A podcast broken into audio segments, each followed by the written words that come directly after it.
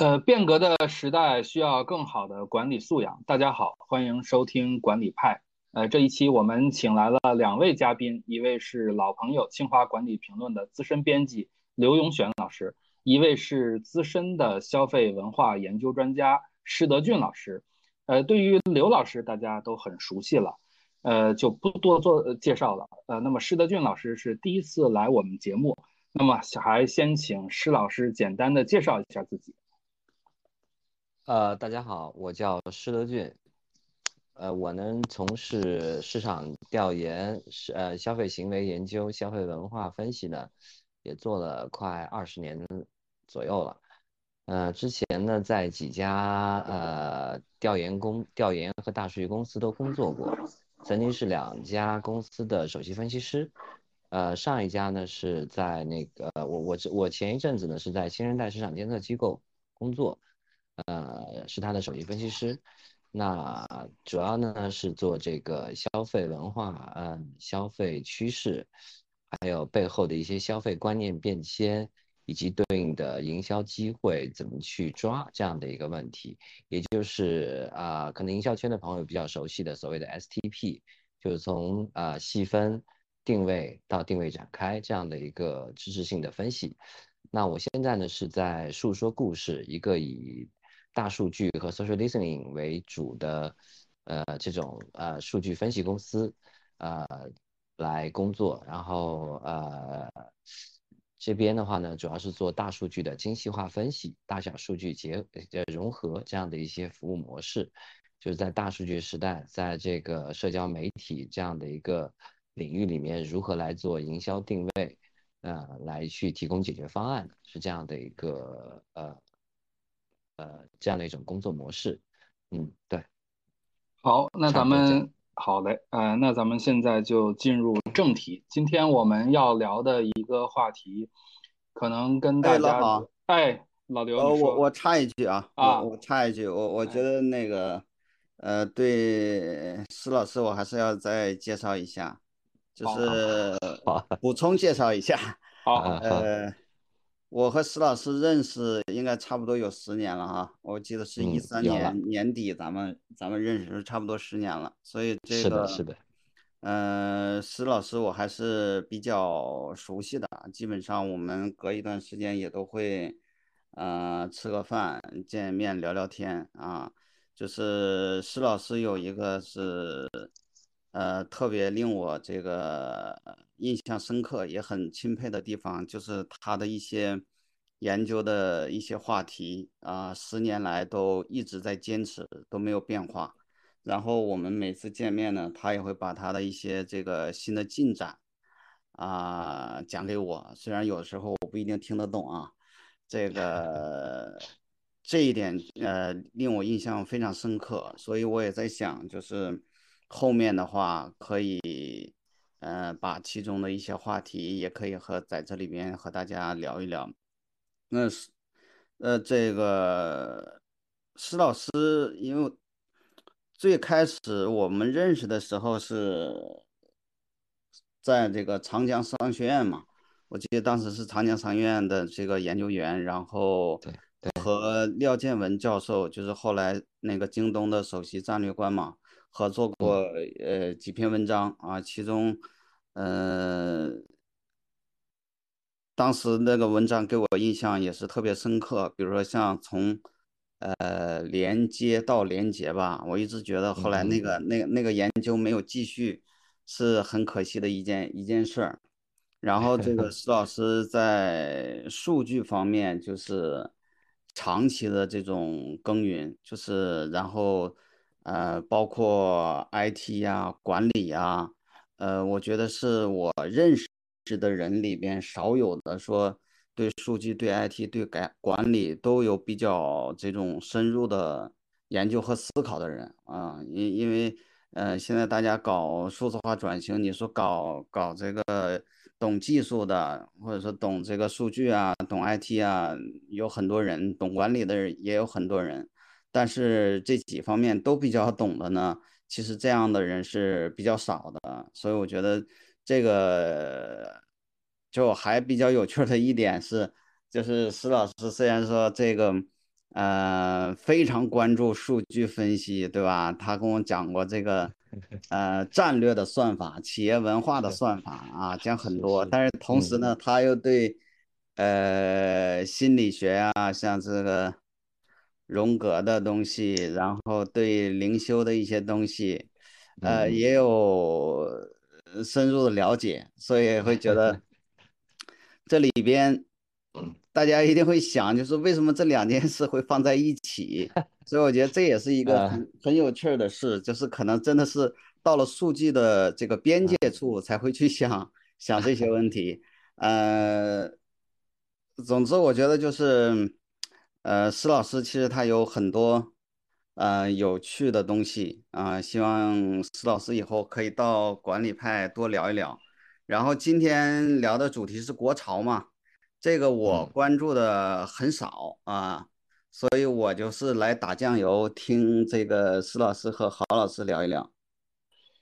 对，谢谢刘老师。呃，对，感谢老刘的这个详细介绍啊，因为确实是就是呃，施老师在这个在这个消费文化和这个数据分析这一块是做的非常非常好，因为我跟施老师就是我们俩。都在长江商学院，而且都在，呃，创新研究中心。呃，但是他，对，他比我早，等于是我去的时候是他刚走，呃，我是去接的他那个他他的那个位置，而且我们俩都 服务于同一个教教授嘛。嗯，对对。其实我去的时候就听说过，说施老师确实是很牛啊，所以说今天也是，呃，希望施老师多跟我们来。聊一聊啊，聊一聊 这个今天的主题就是国潮。国潮可能跟我们大部分人的这种生活当中都息息相关，我们或多或少都会主动或者是被动的去接触到这方面的呃品牌。对，那么就是我们可能要先明确的一个问题，呃，到底什么是国潮？就是否有一个清晰的定义？因为我看到过说这。像陈冠希、余文乐他们做的这些时尚潮牌，呃，是不是也可以算作是国潮？那么茅台冰激凌是不是也可以算作是国潮？那么奥奥兰多布鲁姆最开始穿的那个回力鞋啊，算不算是国潮？这个请施请施老师为我们来 讲一讲。哎，呃，好嘞，好嘞。啊，到底什么是国潮呢？关于这个问题，我们。其实，大概从两年前开始吧，两两两三年前开始，我们就开始关注这个问题。啊，呃，国潮刚刚开始兴起的时候，我们呃就会 呃很关心。而且呢，它有一个就关于国，其实国潮的崛起，在国潮崛起之前啊，还有一个词会说的比较多，是国货。嗯。就是它是国货，大概其实在我们的印象里面，呃，我我们之前做过一个数据的一个分析，国货提的话呢，大概是二一年前后就开始有陆续的开始有声音出来了。那二一年的四月份，四月就准确的说，大概四月三号左右就开始有有一波这个声量开始说，呃，国货如何如何啊。然后呢，呃，到二呃呃呃，一直持续到了二一年全年前后这样的一个一个状况。那国潮呢出现要晚一点，它出现大概是在七月份左右，呃的这个声量才开始有一些变化啊。那呃，但是呢，就是这个国潮的这个声量啊，到了这个二二年的年初。呃，也就是大概二二年一月份、二月份那个那会儿，一下就冲上了这个这个这个所谓的社社交声量榜的，就一下子就唰上去了。对，那这里面其实折射了一个问题，就是呃，一个是体，一个是用的问题。就就是国潮呢，更多的我我我们跟郝老师，我们之前就讨论过，这就是列过这样的问题。说国潮究竟是一个经济问题，还是一个呃文化问题，或者是一个经济现象，还是一个文化现象？那从我们的呃，从我这边的一个呃研究和判断来讲，觉得是一个，它既是一个文化问题，也是一个经济问题。但其实本质上是一个文化问题。那要回答国潮是什么呀？呃，首先你得说，你得回答的是说这个，呃，非国潮 就是或者说是美国货是什么？日本货是什么？那中国之所以说中国中国国潮能有起来这样一个风潮呢，其实很大程度上跟美国人的打压是有关系的。因为大家可以看得到，就二一年前后的话呢，就是或者说再再稍微早一点，那这个呃地缘政治啊什么什么的都出来了。那这里面大家开始爱国，呃呃，这个呃，然后呢回顾什么是我们的，什么是我们的根本。啊，会有这样的反思。我觉得像一个就一个文化现象来说啊，它一定是对比出来的。呃，这里面有一个小故事，跟大家分享一个小故事。就村上春树他的名著叫《刺杀骑士团长》，里面讲过日本画的定义，就是什么？就是那个一个呃，《刺杀骑士团长》的主角是一个画家。那呃，这个画家呢，就他去考察究竟什么叫日本画这个画风流派。那它里面有有一个讲法，我觉得可以帮助我们来理解什么是国潮。就是以前是没有所谓的日本画这个流派的，那是因为西方文化的入侵，那呃就让大家见识了什么是西洋画，油画啊、素描啊等等那些，那是西洋画。那跟西洋画相对的，属于他们日本自己的画是什么画呢？哎，那就由此来去。呃，形成了一种日本画这样的一种流派，这样的一种一种风格，或者是这样的一种一种一种概念，其实是一种一个范畴化的过程。其实大家也可以想一想，什么是国画？我们说国潮哈，那国画，中国的山水画那算国画。那这个这个山水画为什么本来只是个山水画，为什么变成了所谓的国画呢？是因为还是说跟西方的那种绘画流派，什么油画、素描等等。的比较，还有跟日本啊，或者其实日本那块都不，这这这都说都都都不算都不入流哈啊。那我们就说只跟西方的那种绘画流派相比，我们的山水画是有中国特色的，所以它就变成了国画。那像中国国粹，所谓一直都在说的京剧，就 Peking Opera，这个京剧的话呢，也是为什么它是国粹？那它就是跟西方的戏剧是不一样的，它都是对比出来的。所以说，一个范畴啊，它这个一个一个文化现象，它范畴化的话呢，一定是有对手来了，呃，有有对手来了以后呢，我们奋起反抗，而且我们反抗成功了，那个呃，那我们形成了一种种新的风潮，它就叫，哎，是吧？呃，这个呃，我们就有了国潮，就有了国画啊，对，所以回答什么是国画呃国潮呢？那它就是不同于西方的，不同于。国外的一种呃文化和社会现象啊，那我们觉得这个应该是所谓的国潮啊。那这个国潮呢，它又有表面上的呃表面上的东西，就是所谓表象，也有实质表呃还有它的呃根基呃那表表象呢就是潮，就它一定是流行的。然后呢呃它的根基呢就是它是有中国元素。啊，就就它的本质呢是有中国元素，那它的根基是什么呢？它的根基形成国潮的一个根基是便宜。对，我们可以回想一下，究竟呃哪些品牌算是国潮品牌？那刚刚这个我们呃郝老师还说到了这个，像回力鞋算不算国潮啊？当然算。花西子算不算国潮？哎呀，当然算。然后呢，像还有其他的，像什么，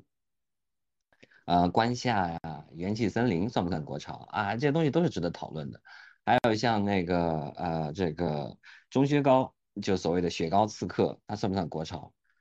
那一定程度上也算的。那李宁算不算国潮？哎呀，它绝对算呀，对不对？这是无可争议的。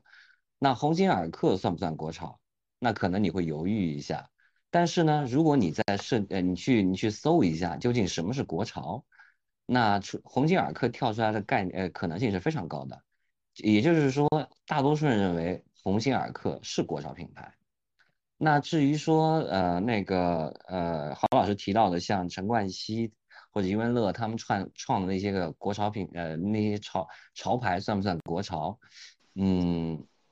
这个得看。也许它潮就是这个文化现象吧，或者文化产品呢，你很难去有一个清晰的界定。它不是非此即彼，它只是说有多少，呃，就是一切一切只在于消费者的感知。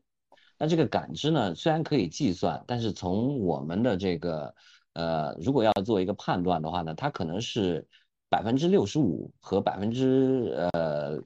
百分之四十四之间的一个差别，所以你说它究竟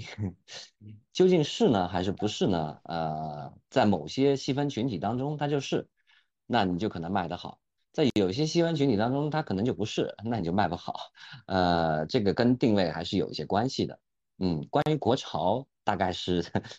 我就啰嗦这么这这么些吧。嗯，那么就是我能不能理解成？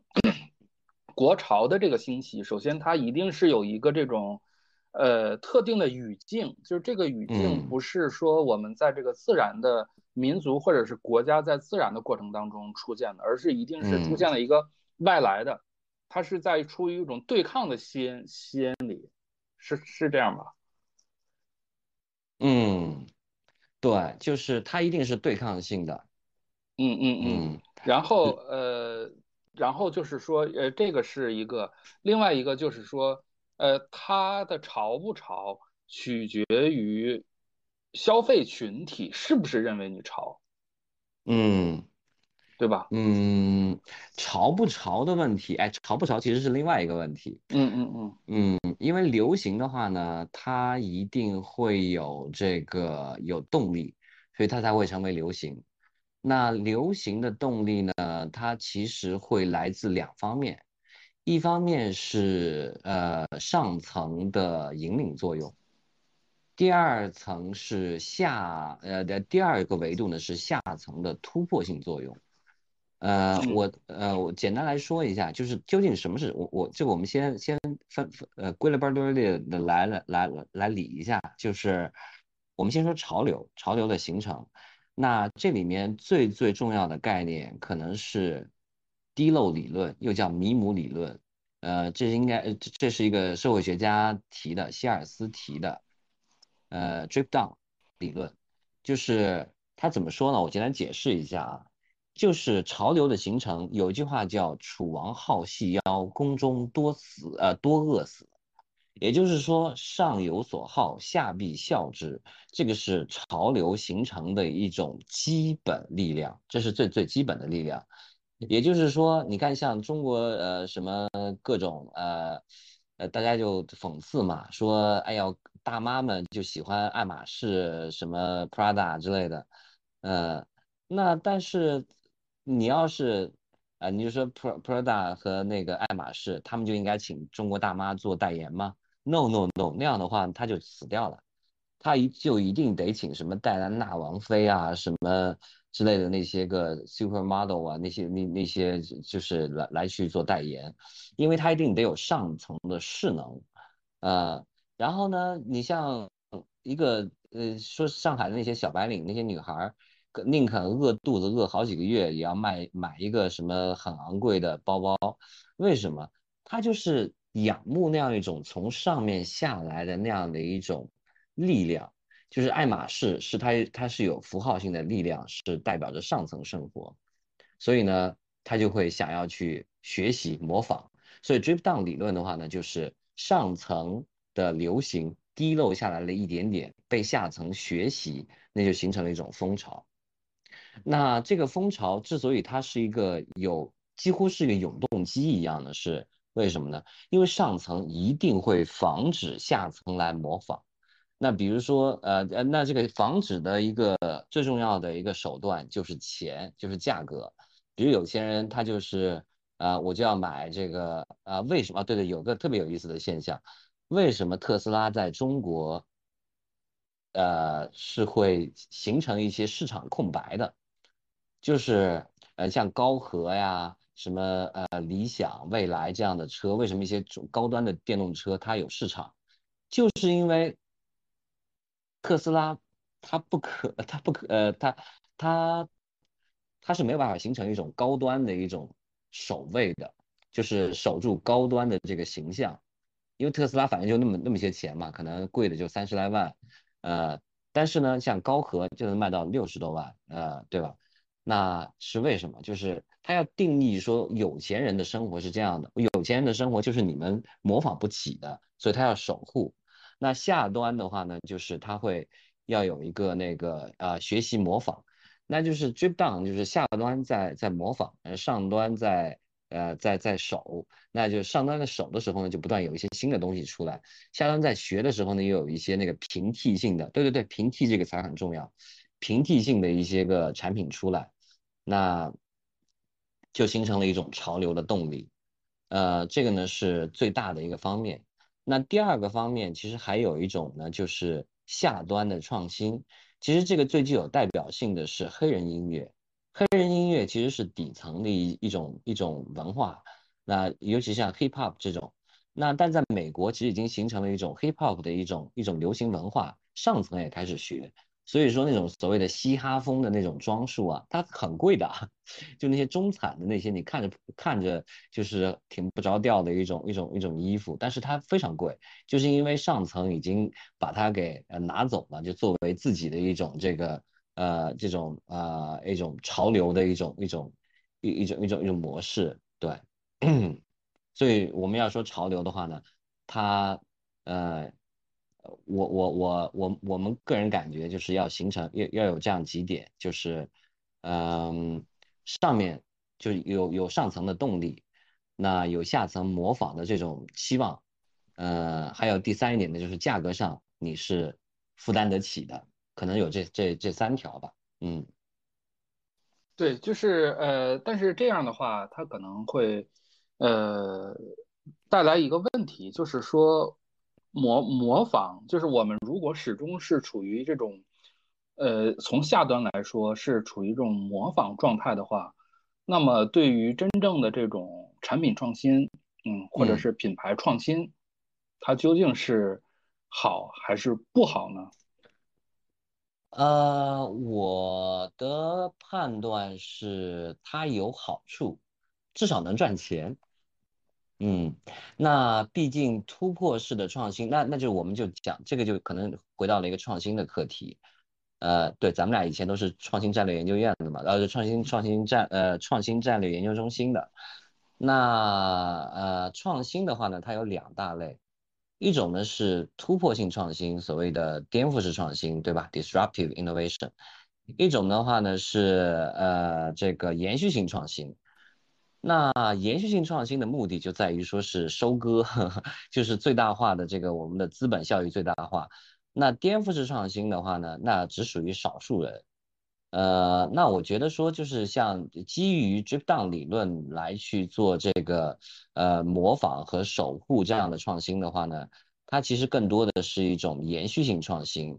但是呢，就是这当中啊，就是高层的守护里面，其实是可能会诞生一些这种非常有创意的这种创新的，呃呃，比如说像我想想啊，你像呃巴黎时装周这种的话呢，它里面需要特别多的一些个艺术天分的，那它它可能从经典的一个 disruptive innovation 的话呢，它不属于那种经典的颠覆式创新理论。但是呢，它也是需要有非常高的一些个那种创意投入在其中。那底层的模仿的话呢，有可能会有一些 disruptive innovation 的这种能量在其中去被生发出来。你就比如说像一些平替，呃，平替者平替者，他可能呃就有就就就有点说今天呃瞧我不起，明天你高攀不起，类似于这样的，就人家讲。呃，过去没钱就买比亚迪，过呃，然后呢，今天你没钱买比亚迪，就类似于这样的。因为比亚迪当时很便宜，但是呢，它进入了市场，然后它获得了大量的订单，它有了很多的钱去做研发，一步步的会向上突破，不断不断的突破那个那个价值曲线，呃，那个一条一条的价值曲线它突破上去，它就进入了高端。你像它的汉系列已经是。呃，卖到了一个中高档车这样的一个一个一个阶段，对，对，就是，呃呃，因为说到山山寨了嘛，就是嗯你说到嗯这个模仿了，就是嗯嗯。呃，很多人可能会认为，就是山寨是中国式创新的一大特征嘛。就是那么那 对，那么就是。嗯我我看那个韩明哲写的书里，就是说从嗯。文化上讲，就是它嗯。本身就代表了对既有秩序的这种戏谑或者是颠覆，对吧？嗯那么它嗯体现出的是一种叫游戏的精神。那么另外一方面呢，就是我们要面对一个现实，就是我们确实是，呃，疏于做出这种根本性的或者叫颠覆性的创新。所以说，我的嗯感觉就是国潮它究竟是创新还是山山寨呢？这个这个确实是很难去说得很清楚，因为它有山寨的逻辑，对吧？嗯嗯呃，就是说他要对这个现有的这个品牌秩序或者消费秩序进行一个颠覆。嗯 当然，这里面还有就是说叫戏谑，对吧？嗯那么就嗯像安迪沃霍的那个叫嗯波普嗯艺术，所以说我们可不可以认为国潮整个这个这种现象是是是是中国的这种波波普呢，或者说是嗯嗯波普它究竟是个什么呢？对吧？啊嗯呃，这个波普我可不敢发表言论说它嗯它究竟是什么。呃，但就是比如像安迪沃霍尔，他他把一些流行文化呢变成了一种经典的艺术模式，对吧？比如嗯说什么像可口可乐或者金汤宝这样的一些个呃本来是大众的随手可得的一些个很廉价的一些大众消费品，他把它变成了艺术作品，包括丝网画这样的话呢，也是一些很廉价的东西，但是它也是做成了摆进了艺术的殿堂。这个呢，确实是一种嗯，我觉得这个这这里面有一个经典化的过程吧，嗯，对，它和这个呃，当然它和山寨呃，我我觉得郝老师的这个问刚刚这个问题里面的点有点太多啊，我得理一理看呃主线回答哪一个。那我们讨或者我们讨论哪一个？我我我我在想呢，就是说，呃，我们先抛开波普，或者说是呃呃，OK，呃，波普化，嗯、中国的国潮是不是有波普化的这个意思在？我觉得。呃，还不到，这我的判断啊，呃，不是那个范儿，就是中国目前的国潮不是把大众消费的一些流行元素经典化，不是那个过程，呃，它应该是在大众消费当中引入经典要素，比如说呃戏腔，呃，比如说呃中国色。啊，比如说故宫故宫色嘛，现在就很流行中国的什么啊天青色呀，什么呃各种，就是其实你听着都会很感动啊。我前两天看了一个，就是关于这个所所有那种中国色的那种那种用古文来去呃什么月白啊什么之类的，都有很多的这种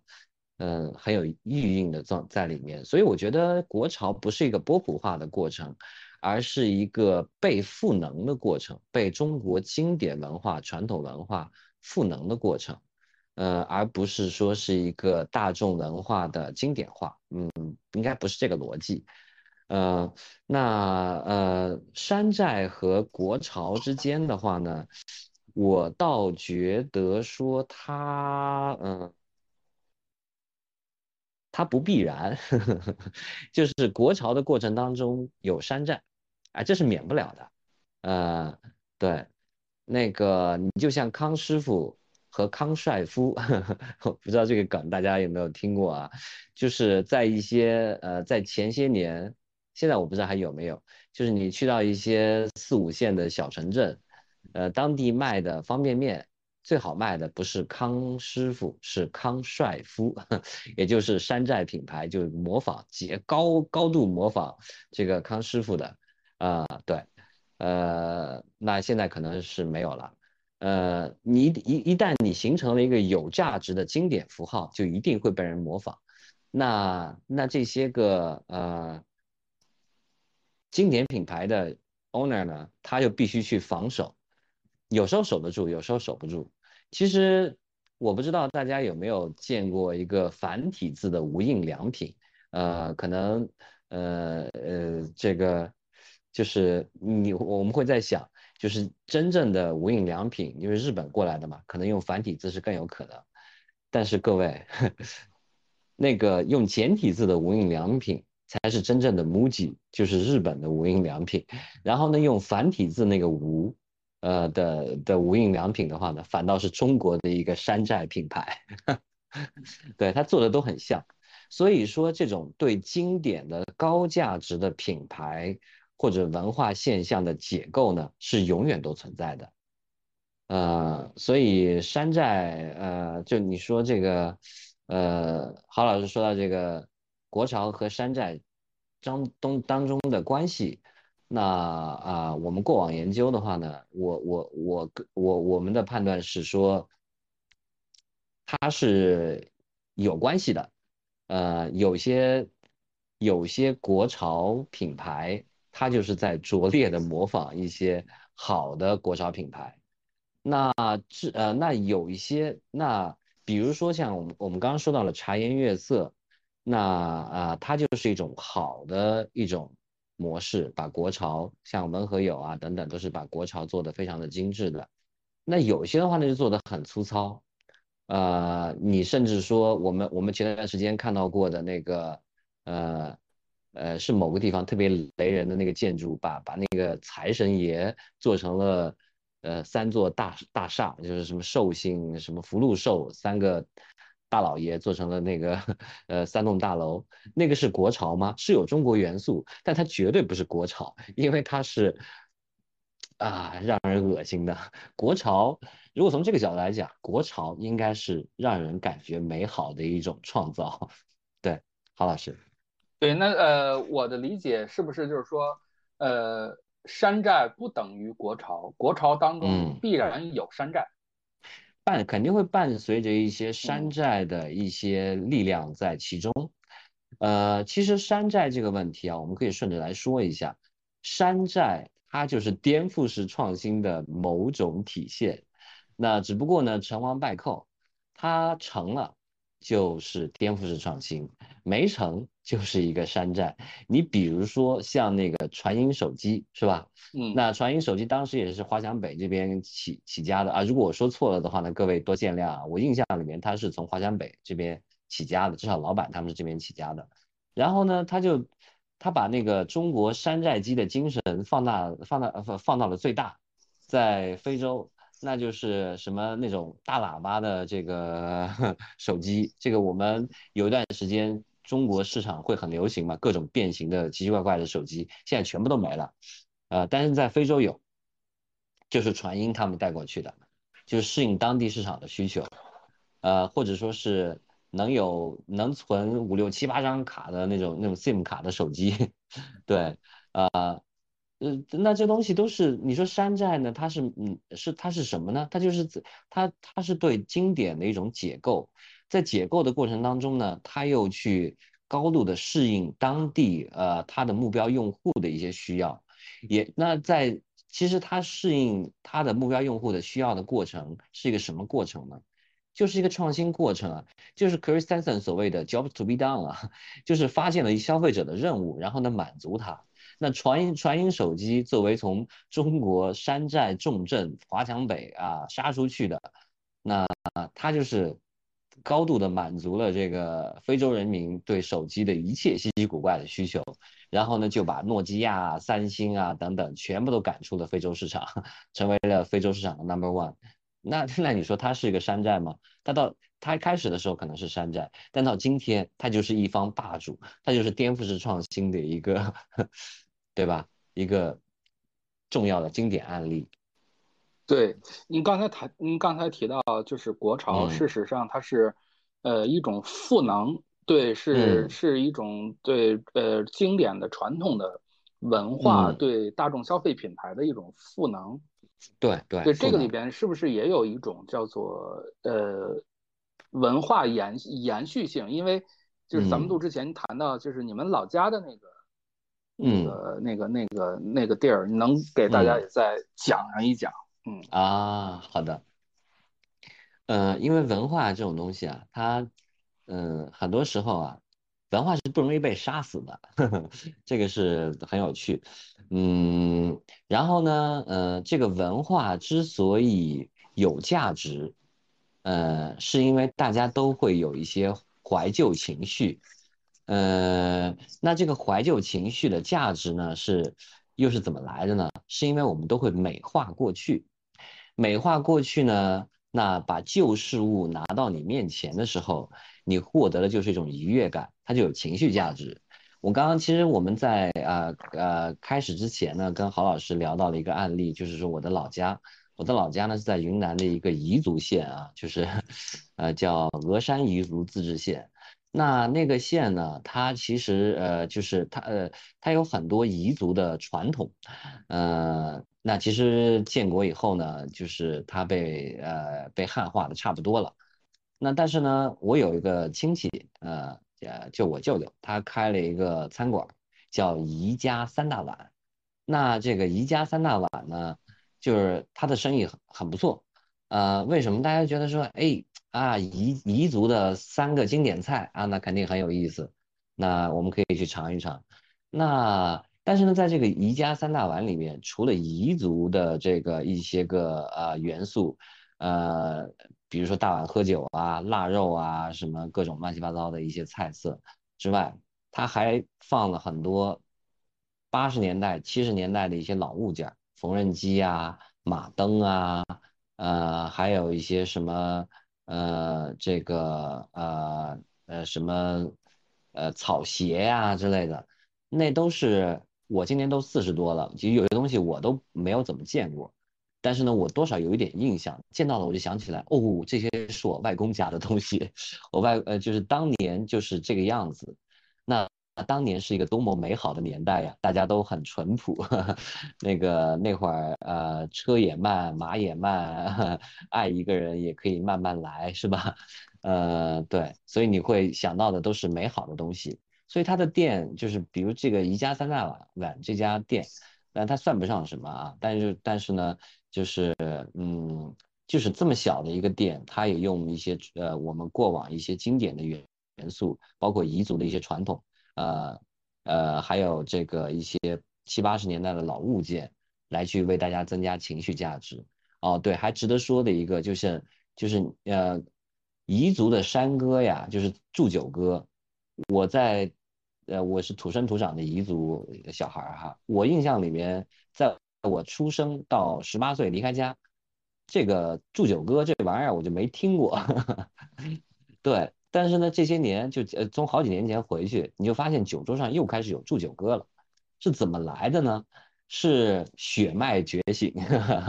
呃，另外呢，就是一些有心人呢就开始去收藏，就是散落在民间的，慢慢开始发扬光大，甚至呢开始重新谱曲，那就酒桌上就开始大家又开始唱这些祝酒歌了，嗯。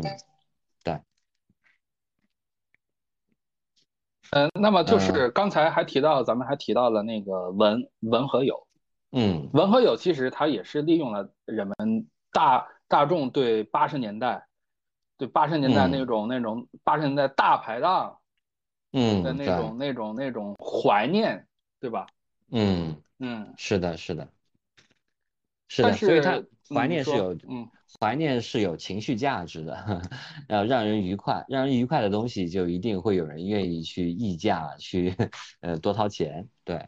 对。但是我还注意到一个有意思现象，就是说，呃，我觉得如果说我们去宽泛的去定义国，呃，去去看待国潮的话，嗯，可能，呃，可能会有一个叫个性化的一个趋势，或者叫个性化，或或者叫个体化，比如说。嗯，咱们之前你提到的那个石榴哥，对吧？如果是如果它算是一种国潮的话，那么它的出现，石榴哥应该不算。它 啊，呃，对。但是那那既然也说到这儿了，那就咱们再说。其实我是说，整个社交媒媒介起到了一个很大的作用，对吧？像呃文和友，其实它就是这样，它的这种出圈啊，跟这个什么抖音呐，其实它是有关系的啊，对吧？就是说社交。呃，说说白了就是说渠道变化了，渠道变化了，那么就是说整个它会对，呃，它会放大，它会放大公众对这种过去年代的过去美好岁月的这种这种向往，嗯，对吧？呃，这个简单来说，就吃饱了撑的没事儿干，然后开始怀旧，对，嗯，其实那就那就说明，其实社交媒介它有一个特点，它其实就是说，呃，可以很好的释放人们的这叫冗余情绪，嗯。对吧？或者或或者说是会起到一种叫心理按摩嗯。的这种这种作用，嗯。嗯，对，肯定是的，嗯，嗯，哎，应该说应该嗯。说有这个作用，但是呢，它也有坏的一面，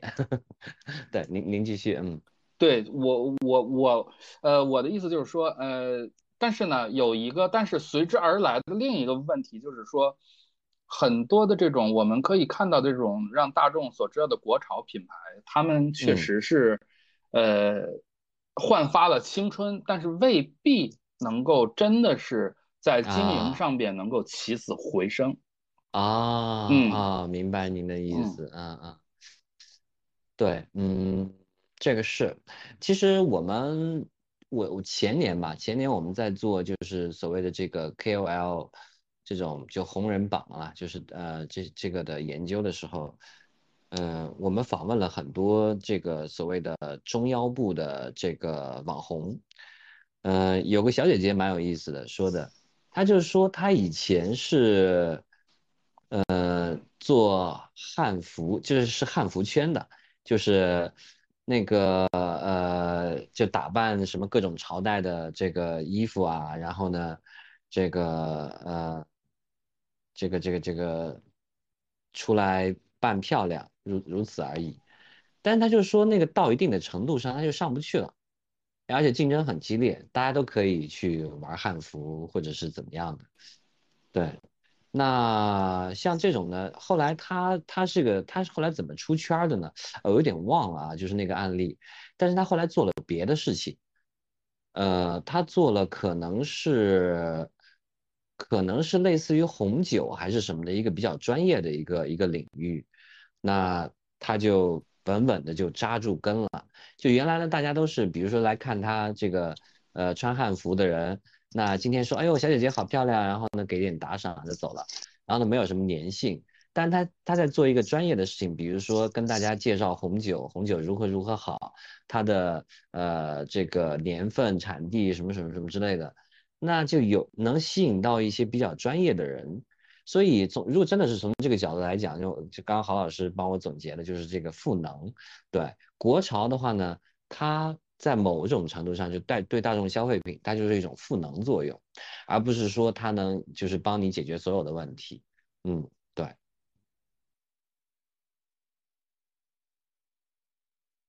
老刘，老刘，老刘人呢？我我在我在，啊，老刘嗯有什么想聊的没有？呃，你们聊吧，我我我对嗯。这个嗯平时思考的很少。嗯。嗯，行嗯，那咱们继续聊。那么就是说，石老师在整个的，就是在在过去两年的这个嗯。调研过程当中，嗯，能不能给我们讲上就是三四个案案例，不管是成功的也好，还是失败的也好？嗯。嗯。嗯，这里面我觉得比较典型的国潮啊，嗯，其实前面已经提到过了。我觉得比较有意思的案例，一个是呃李宁，这个是绕不开的。嗯呃，李宁之所以有意思呢，是因为它经历呃，它其实国潮是它的国潮化是它非常重要的品牌升级和品牌转型，其呃其实也带来了非常高的产品溢价。因为 你看，同样是李宁，就李宁啊、就简体字的李宁卖的就便宜，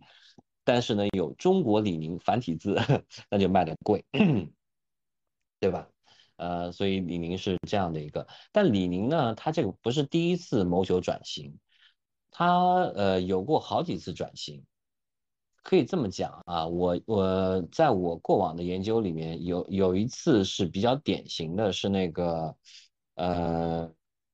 就是当时可能是在零零几年了，当时九零后刚刚出街，就是开刚刚开始，呃，二十来岁，呃，那个十几二十来岁的时候，那会儿呢，李宁就想拥抱年轻化，他弄了一个我九零后，就大家可能还记得当时那个李宁的代言人是奥尼尔，奥尼尔拿个篮球站在那儿，我九零后，哇，那个就是那个那个品牌战略就烂大街了，对。嗯，所以当时经历了非常大的失败，就股价下跌什么什么之类的。还有第二次一个比较重要的转型呢，应该是那个零八年奥运会。当时呢，李宁呃，李宁先生这个点火啊，那个在空中飞了一圈，那大家觉得说，哎呦，那李宁一定行啊，对吧？啊，那代言人都都都都这样登上世界舞台了，那结果还是不行。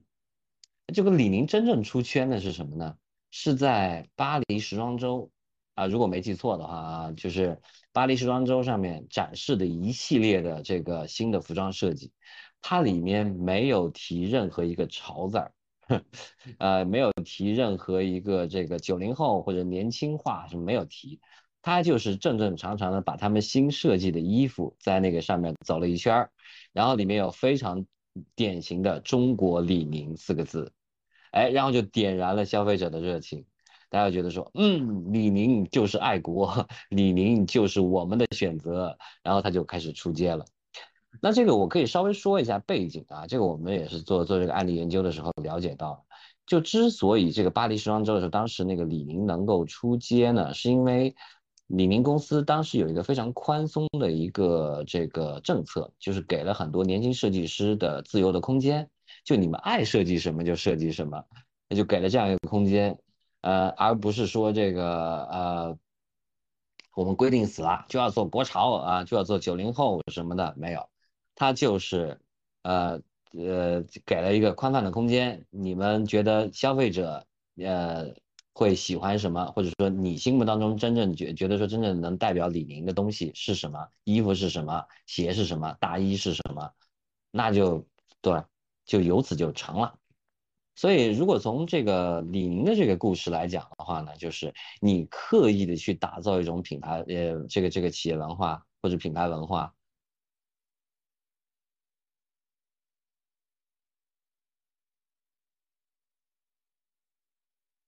这个机制建立好，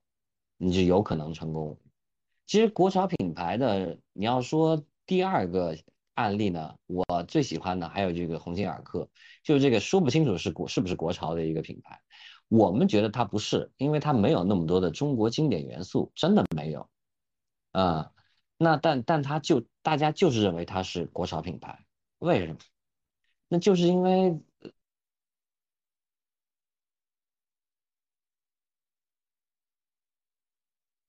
这个呃，我就要这个变成怎么样怎么样的一个品牌，嗯，就是大家都知道了嘛，河南这个呃招灾，然后人家鸿星尔克捐钱，而且呢还有就是背后又有了什么什么，呃，这个本身又是公呃本身经营不不算就是这个营收不算很好，但是呢很爱国，就是的的就什么曾经淋过雨要给别人撑一把伞。这样的一些都呃元素都都都广受认可，呃，当时什么捐五千万啊，什么什么之类的，然后又爆出来说这个，而且它里面有反转剧，就就这个情节感特别好。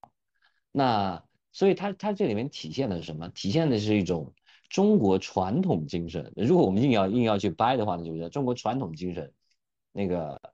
守望相助嘛，对吧？然后呢，中国人就是乐善好施，守望相助，这是中国传统的美德。那你鸿星尔克表现出来了，那就认为你是国潮，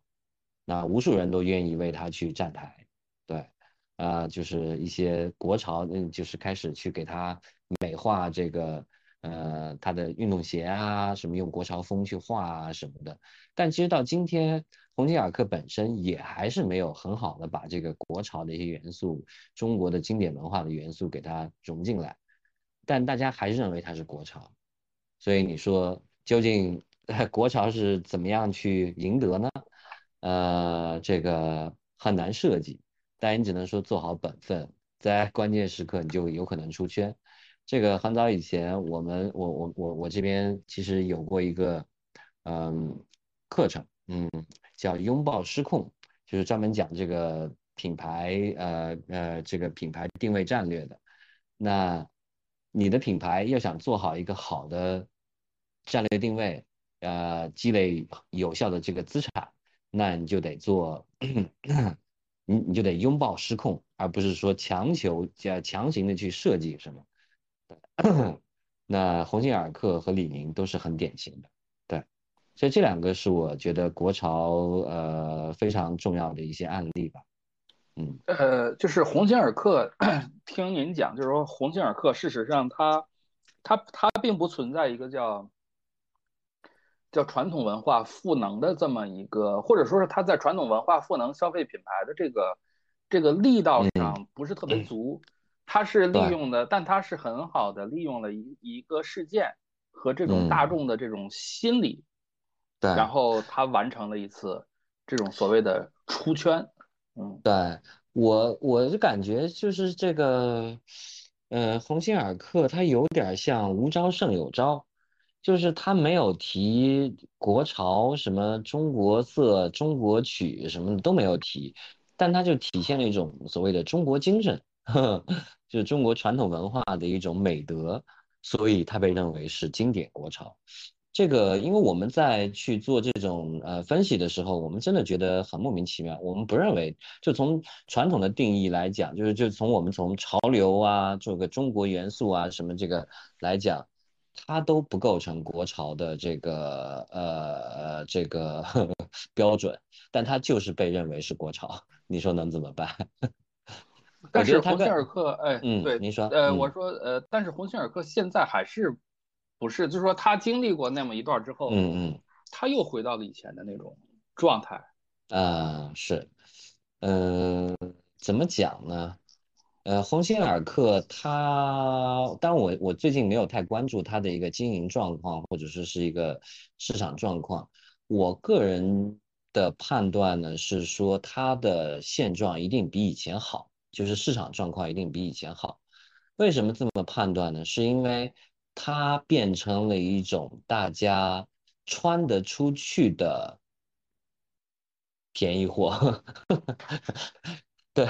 呃，这个是我对潮所谓的潮牌或者说是这个呃这个国潮品牌的一个呃一种模糊的感知吧。你像回力，呃，还有飞跃。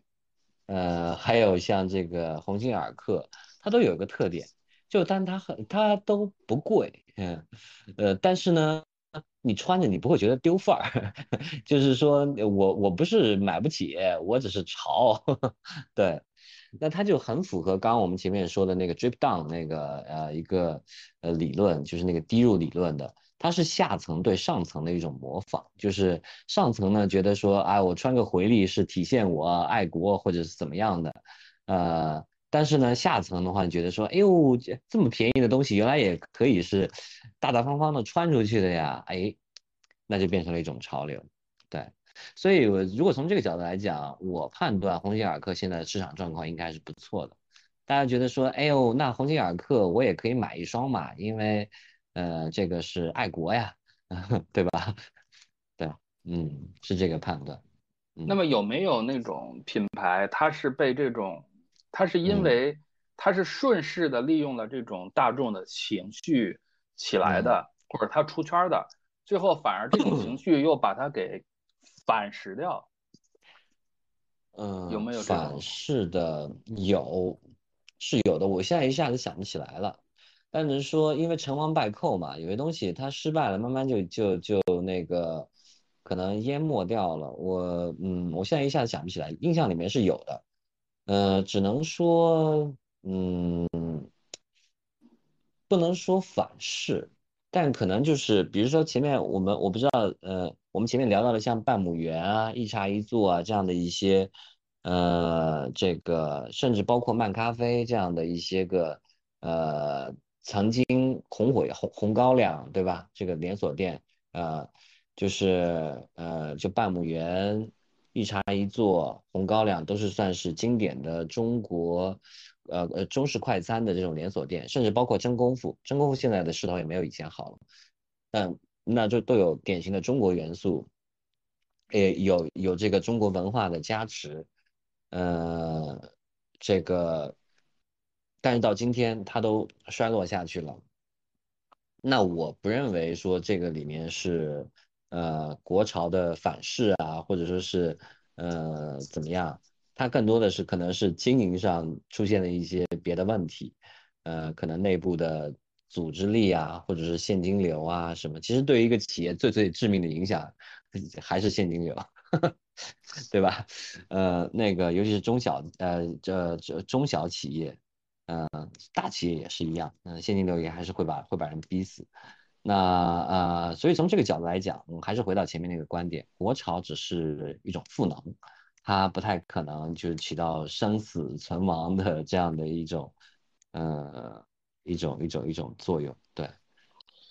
对，就是当年当年就是刚才你举的那些品牌，就是当年确实有一阵儿，就是说，呃，中式快餐一定要去把麦当劳、肯德基给给给怎样怎样的，那一段时间好像大家都是这么想的，对，非常红。但是你看现在，基本那个时候红的，现在。好像都没了吧？呃，真功夫还有，但是还有，好，好像也仅限于在高铁站啊这种地方能够，反正摔摔下去了，摔落下去了，嗯，对对对，不及当年了，对。对，所以所以说我就说，呃，我们我们谈论的时候，呃，还有一个我一直想想聊的，就是说，嗯，我们现在是不是已经普遍的把国货？都已经，嗯，只要是国货，我们就会认为是国潮。对对 对，会不会存在这么一个？因为现在应该国货这个词提的少了。我印象当中，其实您刚才刚开场的时候提到，就是国货，国货是先提的，嗯，对，国货是先提的，是二零，我记得你刚才提是二零二零或者二零二一嘛。其实更早是小米，小米二零一五年好像提了一个叫新国货嘛。嗯嗯，新国货后来我看有人就说，其实小米的这次新国货的营销是小米史上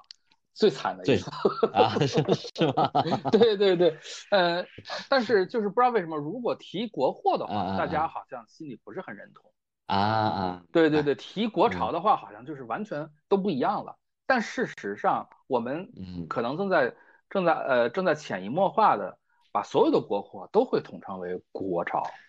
嗯，其实还是不一样的。嗯嗯，这怎么讲呢？你比如说像康师傅，你不会认为它是一个国潮品牌。嗯呃，但它虽然说是一个呃台湾省的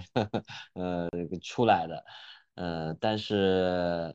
你会认为它是一个国货，对吧？嗯 呃，老国货，甚至是一定程度上的老国货，你不会认为它是个国潮品牌。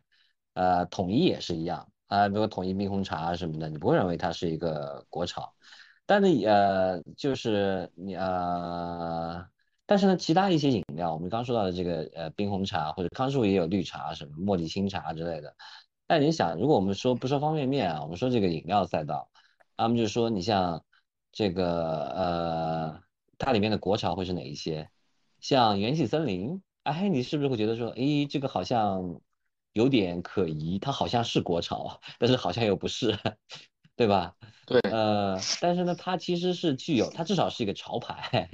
嗯，而且呢，元气森林绝对很成功，因为它成功的把这个呃这个常规饮料的价格提升到了六块、五块、六块这样的啊，对，这个是呃这个叫这个叫什么？这是呃世界巨头可口可乐想了很多年都没有能实现的一个目标，对。呃，那你像那个北冰洋汽水，呃，可能呃其他城市的呃朋友们不一定知道啊，但在北京，北冰洋绝对是一个潮牌，啊，对，甚至有些人会很亲切的说啊，来个老北，啊，那那店家就知道你说的是北冰洋，对。那这个这个国潮呢是什么？就像我们说的，国潮它未必是，呃呃什么京剧啊，或者国画啊，什么民族舞啊，不一定是那个，可能七八十年代的东西，那是我们的这个以前常用的一些老物件，它也会成为国潮的一些符号，对。所以您刚才这么一说，其实就等于是把国潮的这个范围又扩大了，嗯嗯，对吧？你说北冰洋汽水也好，还是二锅头也好。它其实不存在这种呃传统传统元素，对吧？它只不过就是一种呃很便宜的然后又有这种强烈的这种这种地域性的这种怀旧色彩在里边的，对，他们也实际上也可以成为国潮。嗯，反正这个国潮啊，一旦说到潮，我觉得便宜或者或便宜可能不太准确，affordable 就是大家觉得就没什么太大负担的东西。那个应该才会成为一种国潮，对，所以你说从这个角度来讲，呃，钟薛高这个算国潮，其实有一点点勉强，但其实还 OK。啊，你要是你我我们就可以稍微拆解一下钟薛高这个品牌，呃，或者说它的这个品牌元素，它里面有一个非常经典的，不知道各位有没有注意到的，就是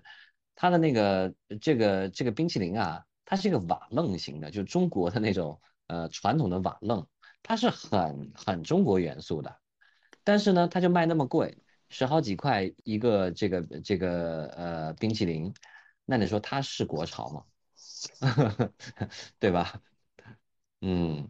对，就是所以说我们先前所定义的那些，一个是传统呃传统文化赋能，一个是卖的很便宜，也未必很准确。咱们提的这些，对对对，未必，嗯，对，就包括我们在外边喝啤酒的时候，它也存在一种现象，就是说，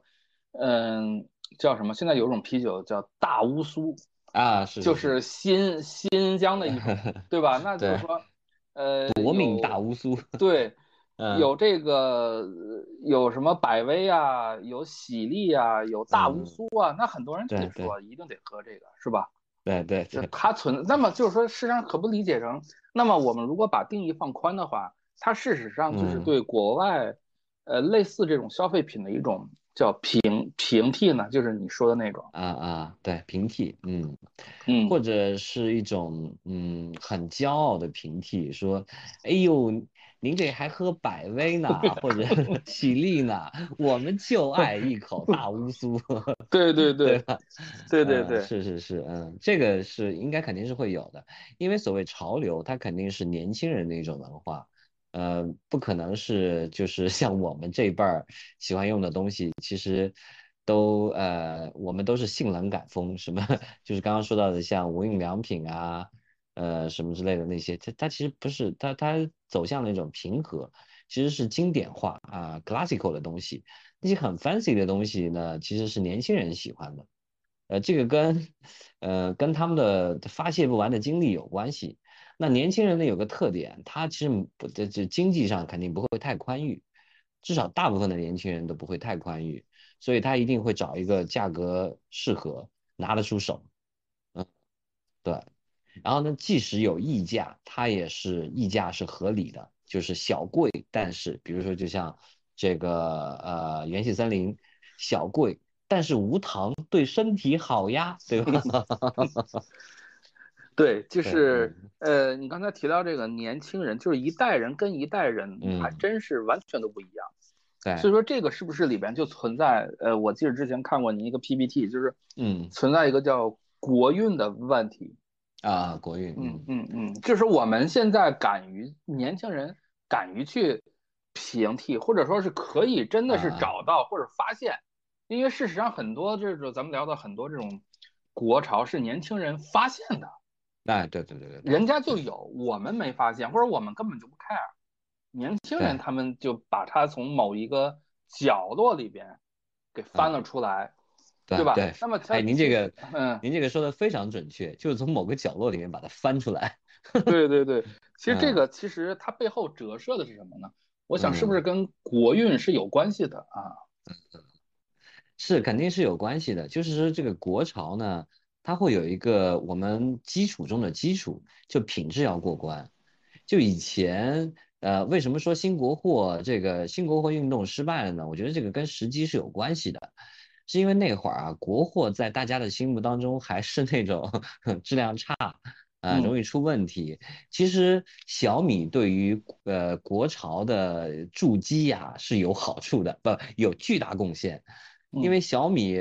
为大家定义了便宜且呃且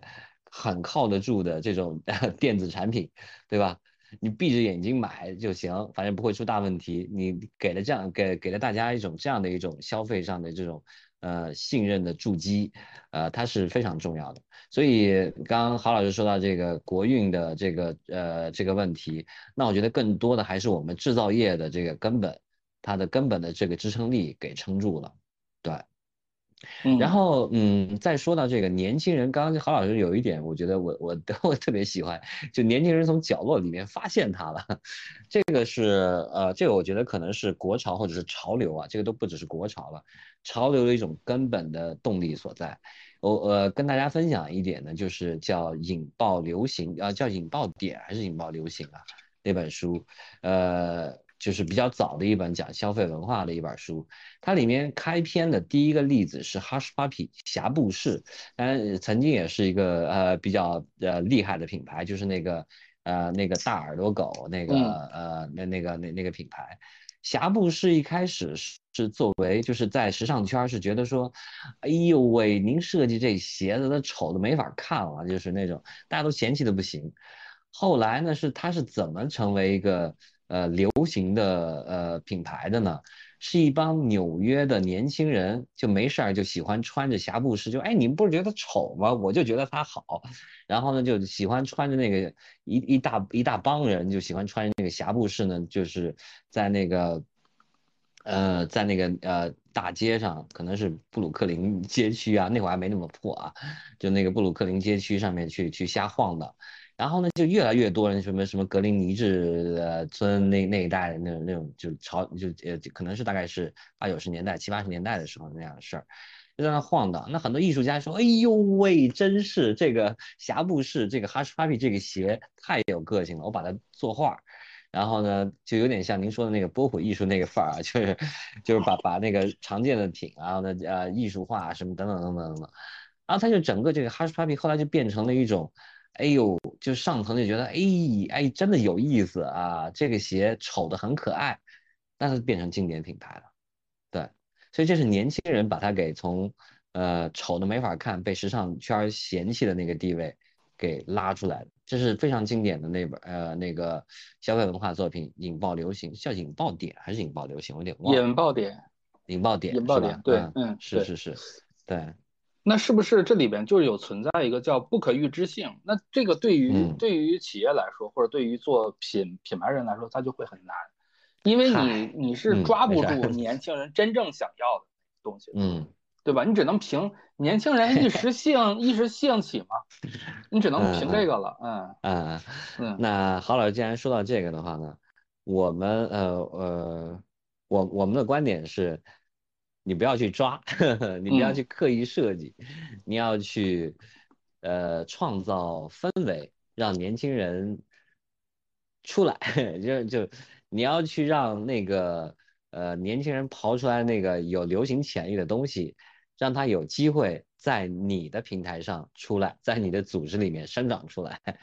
这个是比较根本的。你去设计啊，这个其实呃，你看这个。这个这个呃，就咱们什么什么年纪做什么事儿，比如说像咱们这个四十多岁的人了，那我们就是去总结一些这种啊研究方法，呃，这个一些理论模型，但是呢，这个超呃就是实际的落地的那个手感呢，最好是交给那些呃就是有实感的人，让他们来去做，或者说呃。设设计和创造某种机制，让那些个有实感的一些个东西创意呢能够生发出来，这个是比较重要的。你不能自己再上上场，因为刚刚我们聊到这个话题的时候，我就想起来那个 章子怡国际章啊，是吧？然后呢，人家这么大牌儿就那么成功，但是呢演了一个小就很嫩的一个。呃，这个这个什么古装剧，结果被大家给嘲的不行了，对吧？就嘲笑的不行了，嗯，所以嗯，我我是觉得说，咱不必非得再亲自下场去设计一个可能流行的东西，咱去研究什么可能流行，然后呢，把它的实现呢，呃，交给呃。更年轻、很有才华、有手感的那些个 人去做啊，那可能是一个合适的模式。嗯，那这个有没有可能会增加企业的这种叫营销成本，或者叫品牌运营的成成本？啊，您这个说的有道理，我是这么来考虑的，就是说，如果从一个企业来讲的话呢，嗯，它最好是能有周密战略和灵活战略两种结合，也就是说，我们常态的现金流您可不能丢了，对吧？呃，那比如说海尔冰箱啊，海尔是卖冰箱的，然后呢，格力空调，呃，格力是卖空调的，那你这个呃冰箱和空调您可千万别丢。但是呢，你格力可以去造芯片，然后呢，海尔呢，你可以去啊造机器人儿啊，你是可以的。那那个东西呢是探索性的，探索性研究它一定有失败的概率。呃，咱们做做这这个创新战略的，那创新战略里面，它一定是存在失败概率的。我们得拥抱失控，咱不能说要做百分之百就有把握的事儿。百分之百有把握的事儿，利润空间一定非常低。对，啊，其实这里面的话呢，各行各业莫不如此啊。你就像那个，呃，人家讲这个，呃，《流浪流浪地球二》，呃，《流浪地球》呃，他的那个最后致谢里面致谢了刘德华啊？为什么？因为刘德华曾经资助过呃很多年轻的导演，呃，那我就举一下这个刘德华的例子。但这这这个里面最经典的不就是那个疯狂的石头，对吧？让让宁浩出圈了，然后呢，当时也帮刘德华赚了很多钱。当时其实刘德华呢，他是投了六部电影。所谓的这个创新啊，一定是有风险的，风险投资，风险投资嘛。呃，那就是这里边，当然我们得尽量的评估这里边它的呃呃这个成功的可能性，要找那个偏高的。但是呢。您一定得做好，说它有失败的可能性，投六部能有一步，呃，有一个大爆发，那咱也是赚了，对吧？对，嗯，所以呃，这个呢就回到创新战略里面来，呃，这个呃，我觉得如果说呃分享一点，我我们呃我我这边做做这种品牌战略。咨询的这种经验的话呢，就是 咱千万别把那个市场想的像个机器一样，呃，咱想怎么样它就会怎么样，不可能的，嗯，一定得做好这个充分的冗余啊，然后呢，这个呃拥抱失控吧，对对，把一些基本的给保障，别让我们的品牌的一些基本的认知出问题，别让那些个呃偷家的，就比如康帅夫之类的。来侵占我们的品牌资产，把那些基本的动作做好了。那至于说品牌能够出圈的一些市场活动的话，真的是你不完全可控的。嗯，对，对。那么就是 就是嗯，刚才聊到这个霞布士嘛，我就想想到什么，就是说，嗯，霞布士在中国有一段时间也很火，它也很火啊。但是就是我就想到的是。呃，我们的国潮不光是要出圈的问题，就是说我们的国潮是不是一定要跟我们我们的民族性和地域性捆绑到一起？比如说，嗯嗯，比如说我们能够强烈的感受到的是日本，对吧？日本的这种商品也好，或者是产品也好，它都有很强的审美取向，它的图案、它的包装，嗯，那对吧？但是在西方的整个消费品牌当中，民族性其实或者叫地域性，事实上是没有那么强的。嗯，呃，乔丹鞋那在全世界都很流行。你看我这种不打篮篮球的人，我都要去买它。那么始呃始祖鸟也是，始祖鸟它的功能其实就是一个很狭窄的，它最开始的功能就很狭窄，但是现在它居然成为了中国的一个所谓的中产阶，对对对，这个就很有意思。就是说它的，就是说这些品牌，他们已经超出了所谓的这种民族地域和功能的限制嘛。他们是真正的潮了嘛？他们对吧？他们一直在潮，但是我们呢？啊，啊，关于这个问题，嗯，您这个把呃这个话题有点扩大了哈。我我我试我试着来回答一下，就是嗯，具有号召力的品牌的话呢，嗯，有一本书是叫什么来着？那个叫哎，那里面有个观点，就是说，呃，好的品牌。不是说我是什么，而是说我要去做什么，你跟我一起去。比如您刚刚说到的始祖鸟，那个就是说我要去攀登高峰，你跟我一起去吗？它的内涵是这样的。那乔丹呢是说我要去运动，我要去呃呃畅快的打球，你跟我一起去吗？对吧？嗯，对，他会有这样的一种品牌的精神，内在的精神在里面，包括那个 North Face。包括最早那个 Columbia 这样的这些户外的，其实户外在中产圈儿那是很很流行的。呃，还有一些其实我的奇奇怪怪的，我叫叫不上名字的。呃，你要去去到那个那种运动用品的那个，就是户外用品的那那种区域，有很多，嗯，就很贵的，然后你就知道莫名其妙的一些品牌。那呃，它的一个号召力就是，哎，我要去探索人人生的极限。你跟我一起去吗？那你是跟我一起走，还是说你愿意困在一个格子间里边，碌碌无为的，这就此终老呢？啊，对，呃，他会有这样一种品牌的精神和号召力，会呃传递给你。那呃，但他这，比如您刚刚说到的乔丹也好，始祖鸟也好，或者别的 North Face、哥伦比亚之类的话呢？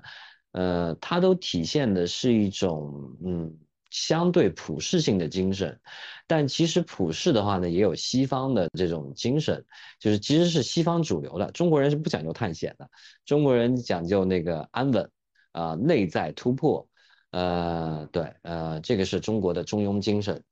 呃，那这怎么讲呢？就是说，嗯，中医其实是不太提倡你去什么冬天出汗呀。呃，什么攀登高峰啊，是不讲究这个的。他就希望你练气，让你变得中正平和，跟自我和解。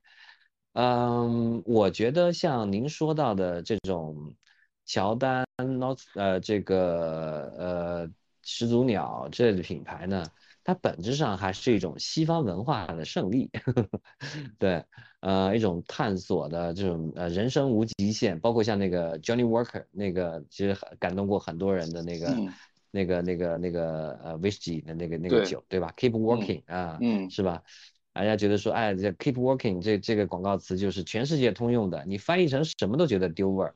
嗯，对，那就是一种奋斗精神，我们就是要在这个。呃，城市化的过程当中，这个在社会化的过程当中，奋勇努力，步履不停，是吧？呃，这个其实是一种西式的进取文化吧？啊，我我个人是这么来看。嗯，那嗯，对。那我觉得应该啊，你说，你说，你说，你说，啊，对，刚才我就在想，你说是西方精神的胜利，这个我是完全认同的，就是整个就是。呃，西方整个自这个工业革命以来，其实有一种叫进步主义嘛，对吧？嗯，对。嗯，就是这这套东西是很难，或者说是我们目前做这些呃大众消费品牌的人，他们没有注意到的是，可不可以这么说？就是说他们并没有从中国的传统文化当中发掘出这种与时代共舞的这种力量来。嗯，就像你说，大家可能都会认为中国的传统文化就是讲中正、讲平和，嗯，对吧？如果 你是中正和平和的话，你做一个大众消费品牌，实际上是很困难的。那么我们就只能说借助中国传统文化当中一些大色块啊，对吧？红颜色什么什么这种这种，只能是借助这种文化当中比较浅层次的，我们并没有挖掘当中这个文化当中适应这个时代的东西来。可不可以这么来说啊？我觉得至少从嗯到到目前为止的状况的话呢，呃，应该是这样的，就是还没有形成一种能够真正支撑支撑现代流行的这样的一些个呃中式文化的精神，以及基于中式文化精神的一种创作的大众消费品。呃，确实还比较少。那我其实，如果您说到这个问题的话呢，我想说一个产品，呃，就是其实汉服啦，对吧？广义上是汉服。那你就像那个马面裙，啊，不知道啊，这个事件大家应该都听说过，就是那个应该是是哪个品牌来着？然后呢，借用了这个马面裙的这个创意，然后呢，中国人群情激愤，然后呢，把它给那个什么掉了，嗯，呃。然后，但现在就是有很多中式品牌就开始推这个马面裙，而且呢，马面裙的有有很多的小姐姐就开始，呃，很多视频至少开始制作出来了，就是马面裙的日日常穿搭，就是它就是真的是日常穿搭，而不是说是那个非得是仪式感的穿搭。那你像那个还有一些最近开始一些很小的现象，当然还没有流行开。比如说，有些小姐姐在那个国外参加那个毕业典礼的时候呢，她在那个学士服或者博士服的上面呢，加了一层那个中国的那个叫云肩，就是那个新娘的那种啊云肩，那个哎呀很出圈，对吧？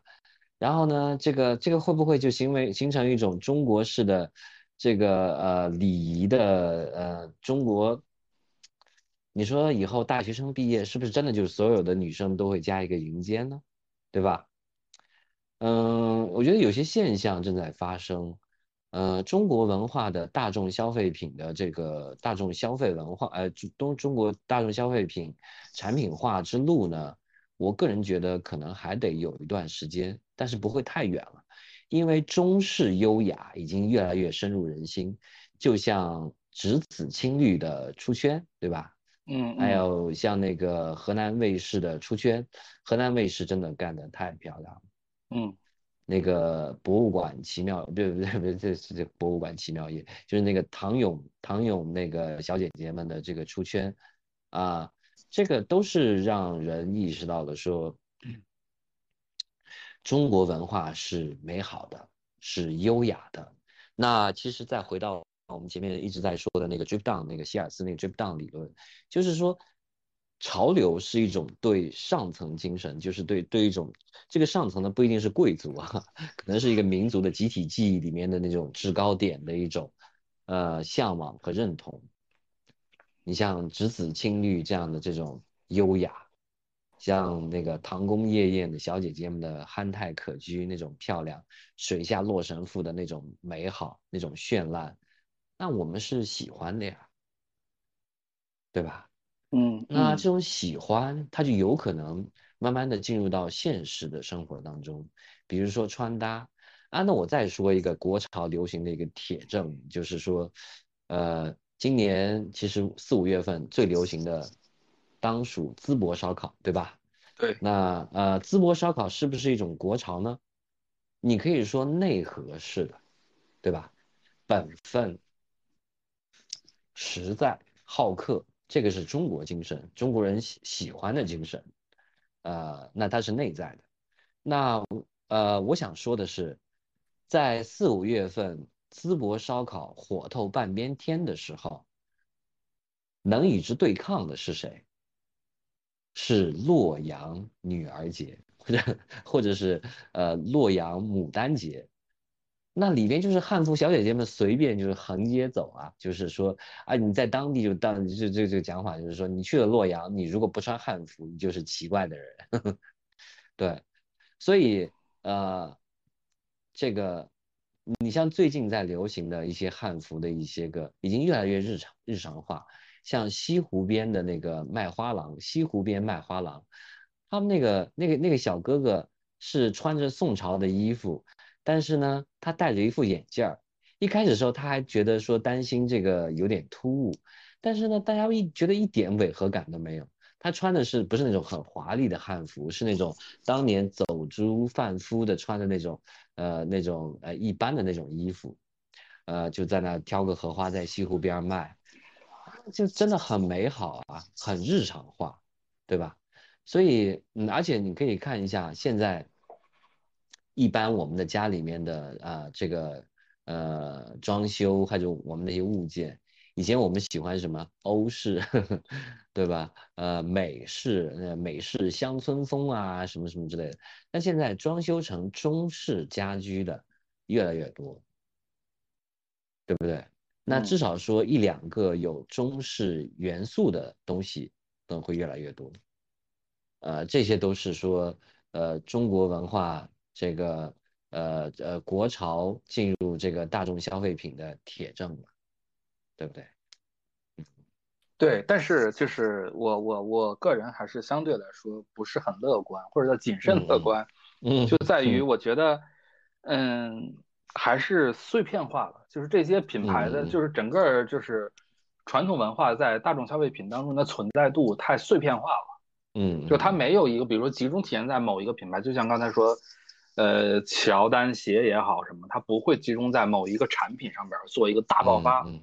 对对对。所以说，我就觉得可能有一点，就是我当我们谈论国潮的时候，事实上我们已经进入到了一个西方的这种语境当中。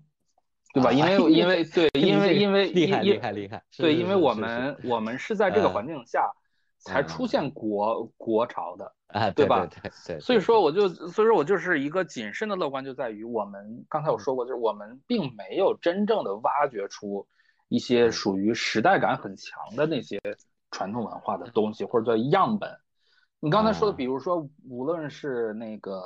嗯，就是那个栀子青啊，对，呃，包括那个栀子青青青绿，它是一个离大众非常远的，对对，只能是我们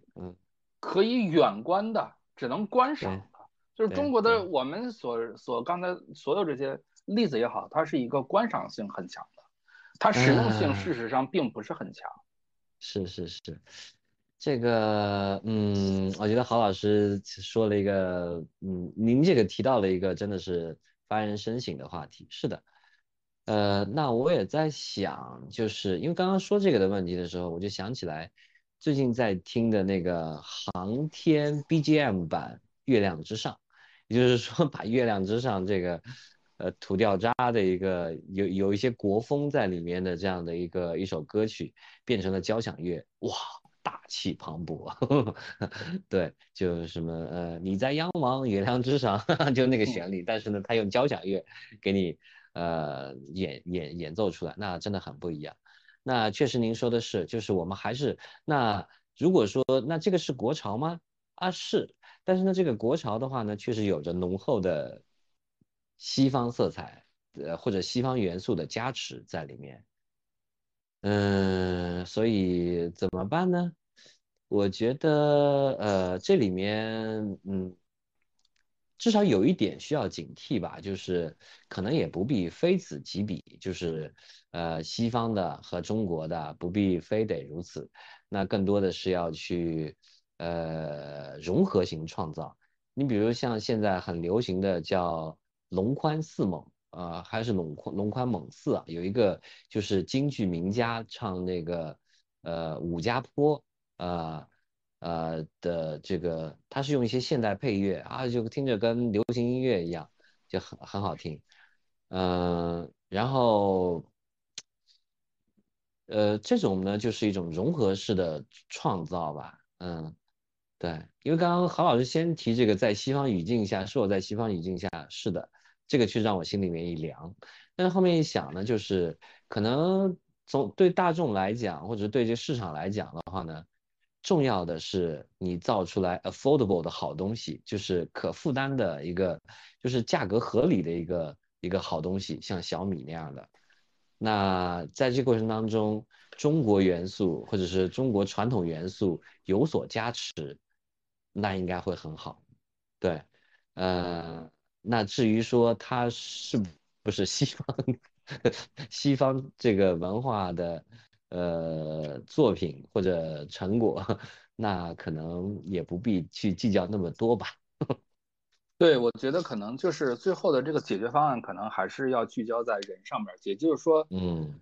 呃，就像你刚才说的，一定要创造一种叫失控的这种氛围，让年轻人去自己去找到这些东西。就年轻人，事实上他是不在意是东方还是西方的，嗯，他们在意的是自己的感受，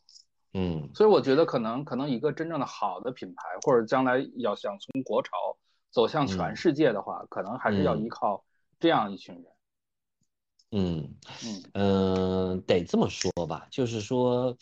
年轻人，嗯，他首先希望是好东西，嗯呃。其二呢，就就是负担得起的好东西，穿出去不丢范儿的好东西。呃，那其二呢，就是他们确实也在乎中国，啊，中国元素，这个是一个呃国潮现象折射的一个非常显著的变化。而且呢，这个不光是国内嘛，国外的年轻人也开始 喜欢一些中国元素。呃，有些年轻人就是说，哎，我到了伦敦，呃，这个迪厅里面放的居然是《家有儿女》的这个曲子，对，这样类似这种现象，因为呃，它叫什么呢？它是呃听不懂的，就是高级的，所谓的呃这这种这种潮流会有这样的一些现象，就陌生感。嗯，这个。因为咱们今天聊的也够久了，但我我是我想补充一点的，就是国潮对于营销和品牌可能意义会更加重大。那呃，它的意义重大之处就在于说，它其实有一种呃久远的留在我们血脉里面的一种一种力量，一种符号性的力量。在其中，那这种力量的话呢，我们只要应用得当，它就能为我们带来巨大的这个加持。这就是呃，这这个呃，比如说像那个那个叫什么《蜜雪冰城》，就是玩这一套玩的非常典型的一个成功案例。嗯，虽然他用的不是国潮元素，嗯。呃，刘老师，老刘，你这边有什么想补充的吗？呃，我没有，我没有。啊，行，那今天聊的时间也是比较久了，聊了一个多小时了都。嗯嗯，行，那咱们今天就聊到这儿。那么也欢迎施老师以后常来聊，哎，关于品牌的，呃，关于市场的，关于营销的一些深深度的思考。嗯嗯，好，有机会有机会可以跟大家来聊一下这个战略算命。好啊好啊，这个这个这个是太有意思了，这个。嗯好 呀好呀，行，那今天就先聊到这里。好好好好，我好，谢谢郝老师。哎，好，拜拜。嗯，谢谢刘老师。嗯，再见。